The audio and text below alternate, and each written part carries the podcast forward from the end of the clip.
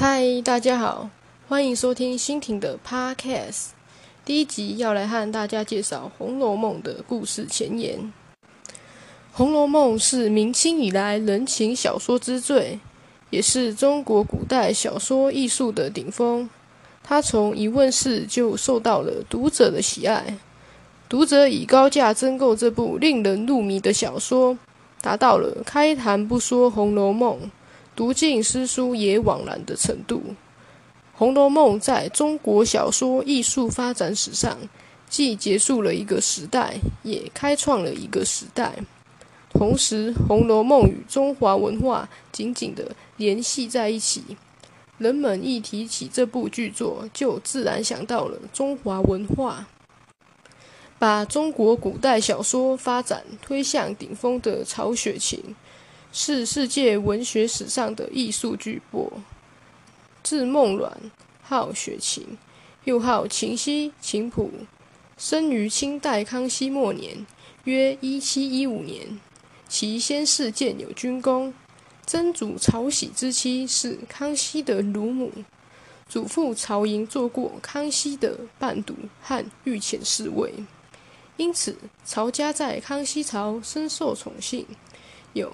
烈火烹油、鲜花祝景之盛，但到了雍正朝，由于政治等方面的原因，曹家败落，由江南移居北京，而曹雪芹更陷入了举家十州九长奢、卖画前来赴酒家的贫困境地，由锦衣玉食坠入神床瓦灶，个人遭遇的不幸。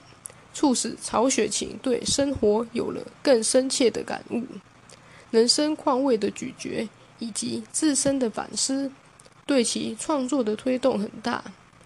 自乾隆二十七年（一七六二年），曹雪芹的幼子夭亡，他陷于过度的忧伤和悲痛中。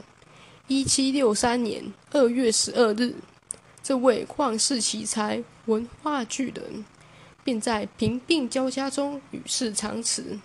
他那字字看来都是写十年辛苦不寻常的《红楼梦》，仅写完了前八十回。《红楼梦》原名《石头记》，另有《金陵十二钗》等名。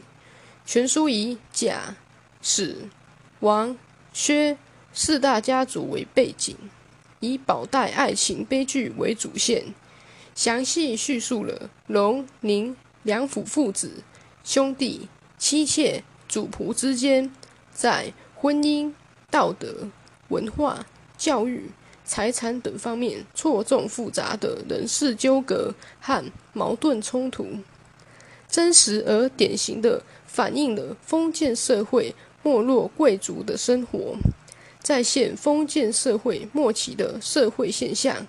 政治的黑暗，官场的腐败，世风的交离，人性的阴暗，全书就像一面透视镜似的，凝聚着当时社会的缩影，因此被誉为了解和认识中国封建社会末期诸多社会现象的百科全书。《红楼梦》的内涵博大精深，包罗万象。其艺术性炉火纯青，令人叹为观止。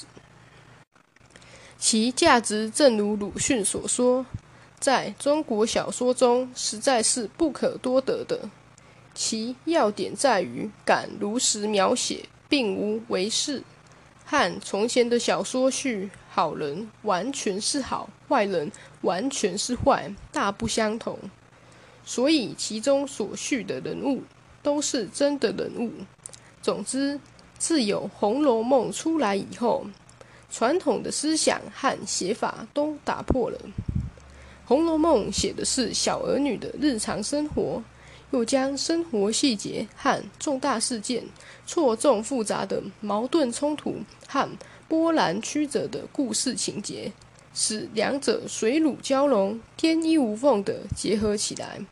并融入了作者对自己家族由兴盛到树倒猢狲散这一沧桑巨变的切身感受。作者以如传之笔，将一个个高度典型化、个性化的人物推到读者面前。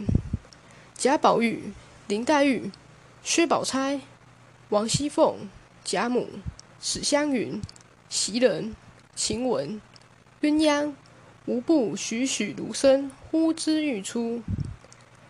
曹雪芹的《红楼梦》流传至今只有前八十回，后四十回为高二续写。